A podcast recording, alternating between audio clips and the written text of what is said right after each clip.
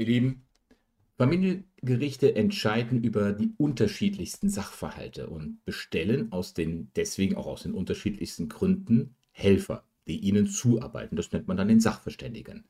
Das familienpsychologische Gutachten ist so ein Fall, wo ein psychologisches Gutachten mit dem Ziel angefertigt wird, Familiengerichte in juristischen Entscheidungsprozessen zu unterstützen.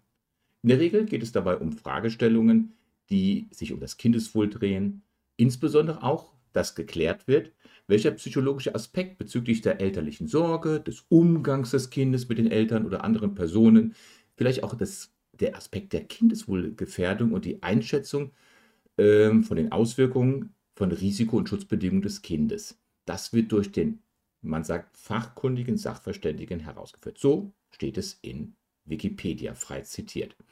Ich möchte dich im Teil 2 einmal darauf vorbereiten, wenn du vor einem familienpsychologischen Gutachten stehst, was kommt auf dich zu? Welche Vorbereitungen kannst du treffen? Ich gehe in diesem Teil nicht ins Detail rein, was in der Exploration dann detailliert besprochen wird, aber ich möchte dich mit einigen Rahmenbedingungen damit äh, betraut machen, sodass du ein wenig gelassener in ein familienpsychologisches Gutachten hineingehen kannst. Also, es ist jetzt mal ein nicht ganz so langes Video, aber ich hoffe, dass du genauso am Schluss sagst wie ich, die Zeit, die man sich dafür nimmt, die lohnt sich.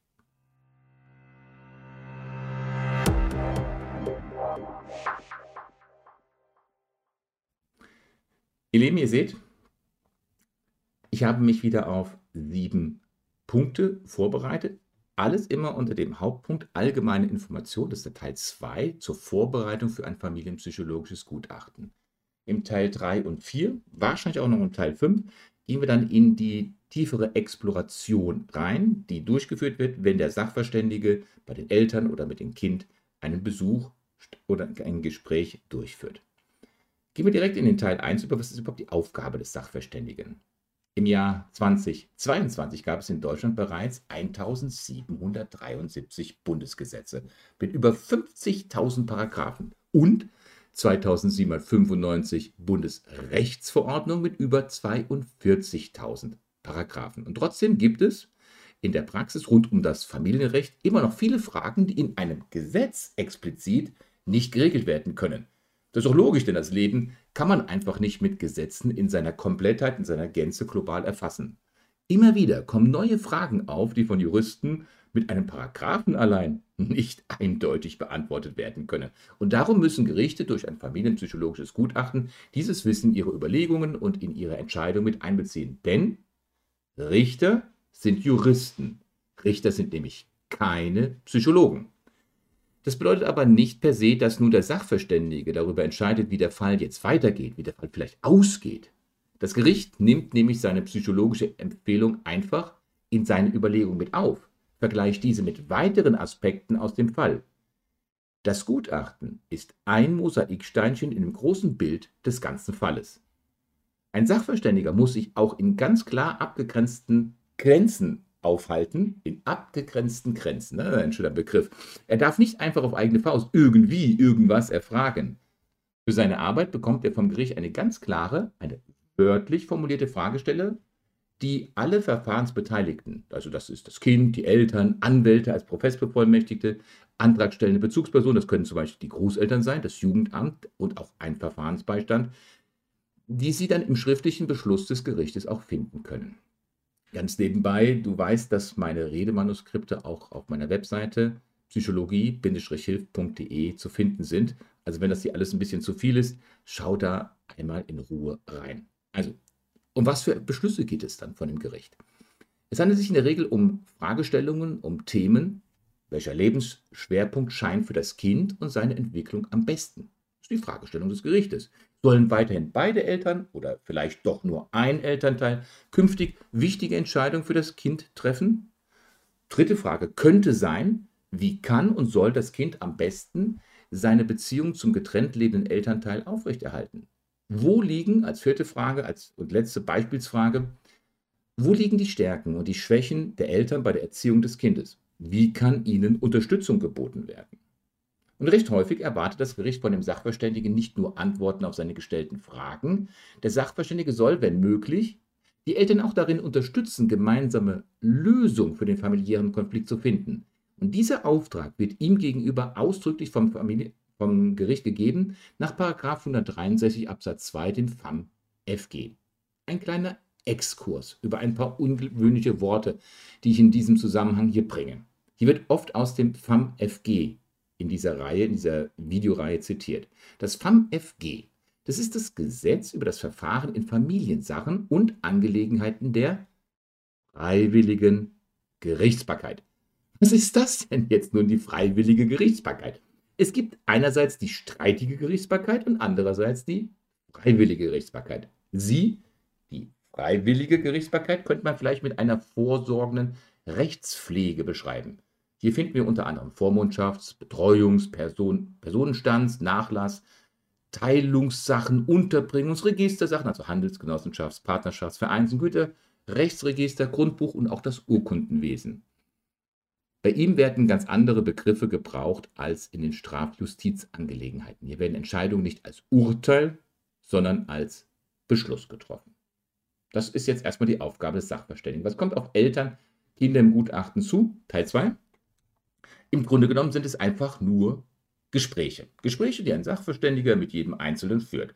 Manchmal werden auch Fragebögen oder psychologische Testverfahren eingesetzt, um den Gutachter dabei zu helfen, die Situation der gesamten Familie ein bisschen besser einschätzen zu können. Denn er ist ja auch nur, haha, ein Mensch. Diese Tests sind aber nicht nur für den Sachverständigen, sondern auch für die Eltern und auch für die Anwälte eine Hilfe, um das Ergebnis seiner Auswertung anschließend besser verstehen zu können. Und wichtig bei allem ist, es gibt bei dem Verfahren, das ist ganz wichtig, es gibt bei dem Verfahren keine genauen festgelegten Abläufe. Ich wurde schon oft gefragt, Herr Jen, wie ist das? Was kommt da genau auf mich zu? Welche Tests werden verwandt? Es gibt keine klaren Vorgaben. Das ist sowohl ein Vor-, aber auch ein Nachteil. Vorteile liegen auf der Hand. Der Gutachter kann seine Vorgehensweise immer der jeweiligen Situation in der Familie an die vom Gericht gestellten Fragen anpassen. Ganz frei in seinen Handlungen ist er aber nicht, denn auch für ihn gibt es zumindest mal einen grob abgesteckten Rahmen. Also, was ist in diesem eigentlich freien Verfahren, freien Ablauf? Leitlinien. Erstens, ganz am Anfang bekommt der Sachverständige vom Gericht die Unterlage, also die Akte zugesandt, damit er sich schon mal ein erstes Bild machen kann. Und er muss auch prüfen, Paragraph 407 Zivilprozessordnung, ob er zum einen für diese Aufgabe auch die notwendige Ausbildung, Sachkenntnis hat, Paragraph 163 Absatz 1 FAM FG, und ob er sie auch in der festgelegten Frist erledigen kann. Wichtig für alle Beteiligten, wenn notwendige Unterlagen oder Informationen bislang noch nicht beim Gericht vorgelegt wurden, dann kann dies auch noch wirklich während der Begutachtung getan werden. Dann liegt es aber im Ermessen des Gerichts, ob es diese an den Gutachter weiterleitet damit er diese noch für den aktuellen Fall mit berücksichtigen soll oder nicht. Aber du kannst jederzeit noch weitere Informationen dem Gericht vorlegen. Dann, nächste Leitplanke, in der Regel wird das Gutachten mit einem Erstgespräch zwischen dem Gutachter und den Eltern begonnen. Am häufigsten wird es in der Praxis des Sachverständigen durchgeführt. Dieses dauert dann circa ein bis zwei Stunden. Es werden Fragebögen oder psychologische Tests verwendet. Ähm, wenn Eltern weitere Fragen haben, dann kommt es natürlich zu einem weiteren Termin. Danach wird das Gespräch mit der wichtigsten Person des gesamten Geschehens, dem Kind, anberaumt. Und dieses Treffen kann auch beim Sachverständigen in seiner Praxis, das heißt an einem für das Kind neutralen Ort stattfinden. Etwas seltener, aber trotzdem nicht ungewöhnlich ist der Wunsch des Gutachters, dass das Gespräch in der Wohnung durchgeführt wird, in der das Kind hauptsächlich oder aktuell jetzt lebt. Auch hier liegt der Vorteil wieder auf der Hand. Das ist eine für das Kind vertraute Umgebung und es hilft dem Gutachter, sich etwas intensiver in das Lebensumfeld einzufühlen. Und, liebe Eltern, nicht erschrecken, auch bei diesem Termin können psychodiagnostische Tests speziell für Kinder verwendet werden. Und das ist nichts Schlimmes, denn gerade solche Tests helfen dem Gutachter, die Fragen vom Gericht an das Alter und das Verständnis des Kindes anzupassen und erleichtern es ihm aus seiner kindlichen Sicht den familiären Konflikt zu erklären. Wir werden uns in einem weiteren Video über diese Tests mal etwas genauer, intensiver unterhalten. Dritter Teil. Es geht jetzt um die Beziehung zwischen Eltern und Kind. Hier kommen wir nun an das wohl, ich, meines Erachtens, wichtigste Thema beim familienpsychologischen Gutachten heran. Wie sieht denn die Bindung zwischen dem Kind und seinen Bezugspersonen überhaupt aus? Und um sich hierfür ein Bild zu verschaffen, kann es manchmal schon ausreichen, eine kurze Situation zwischen Eltern und Kind in seiner gewohnten Umgebung zu beobachten. In anderen Fällen braucht man dafür mehrere Termine, zum Beispiel im Spielzimmer der Praxis, auf einem öffentlichen Spielplatz oder bei einer Kinderübergabe. Eine oft gewählte Methode ist zum Beispiel auch die, dass Eltern und Kind eine kleine Aufgabe gestellt bekommen, um sie dann beim gemeinsamen Lösen vom Sachverständigen zu beobachten. Das Leben eines Kindes findet logischerweise nicht nur im Haushalt statt. Deshalb prüfen Gutachter auch sehr gerne, wie es sich in der Schule, dem Kindergarten oder, falls es sich in einer Therapie befindet, auch dort verhält. Und logischerweise unterliegt das alles auch dem Datenschutz und kann nur nach vorheriger Einwilligung und einer Schweigepflichtentbindung durchgeführt werden. Solche Gespräche werden in der Regel telefonisch durchgeführt. Vierter Punkt, lösungsorientiertes Arbeiten ist immer oberstes Ziel. Paragraph 156 FAM FG. Alles, was sich in der Rechtsprechung um Kindschaftssachen dreht, unterliegt dem Gebot, dass in jeder Lage des Verfahrens auf ein Einvernehmen der Beteiligten hingewirkt werden soll. Ne? Also Paragraph 156 FAM FG. Deshalb bemüht sich ein Gutachter auch, wenn er, wenn, Konjunktiv lässt grüßen, wenn er nach 163 Absatz 2 FAMFG vom Gericht auch beauftragt wurde, von Anfang an in seiner Arbeit auf eine Einigung aller Beteiligten hinzuwirken. Er macht dies dann unter anderem, indem zwischen den Eltern, das sind ja in der Regel die Beteiligten, erstmal, ohne immer beim Gericht nachfragen zu müssen, vorläufige Regelungen und Absprachen getroffen werden, die dann in der Praxis erprobt, eventuell auch später den Gelegenheiten weiter angepasst werden. Manchmal kann es auch nützlich sein, natürlich immer nur unter Berücksichtigung des Datenschutzes, weitere am Fall beteiligte Personen, Verwandte, Fachpersonen mit in die Gespräche mit einzubeziehen. Das Ziel ist ja in jedem Zeitpunkt des Verfahrens herauszufinden, welche Regelungen für Eltern und Kind am besten helfen, um eine dauerhafte Einigung herzustellen. Ich finde, das ist ein sehr wichtiger Punkt, dieser vierte Teil, das FAM-FG, Paragraph 156. Aber kommen wir auf die Kosten. Welche Kosten kommen durch das Gutachten auf einen zu? Mit der Beauftragung durch das Gericht bekommt der Sachverständige erst einmal eine Frist gesetzt, bis wann er das Gutachten fertigzustellen hat. Das ist sinnvoll, weil die Situationen in den Familien oft sehr prekär sind und nach einer Entscheidung förmlich schreien. So, es gibt aber auch nachvollziehbare Gründe, warum ein Gutachten nicht so schnell erstellt werden kann. Das kann ein Urlaub sein, ein Umzug, eine Krankheit, unaufschiebbare berufliche Verpflichtung von Eltern und Kindern. Manchmal muss man auch vorläufige Übereinkünfte auch erst einmal beobachten, wie sie sich entwickeln. Dann ist diese enge Frist für das Gutachten nicht mehr ausreichend. Sofern nun ein Gutachten eine längere Zeit braucht, dann wird dies der Sachverständige immer mit allen Beteiligten inklusive dem Gericht abklären. Was hat jetzt diese Frist mit den Kosten zu tun? Nun, der Sachverständige erhält Stand aktuell für seine Arbeit 120 Euro je Stunde zuzüglich der aktuell geltenden Mehrwertsteuer. Wer nun was hierfür zu bezahlen hat, das hängt wiederum von den finanziellen Verhältnissen der einzelnen Beteiligten ab und wird vom Gericht festgelegt.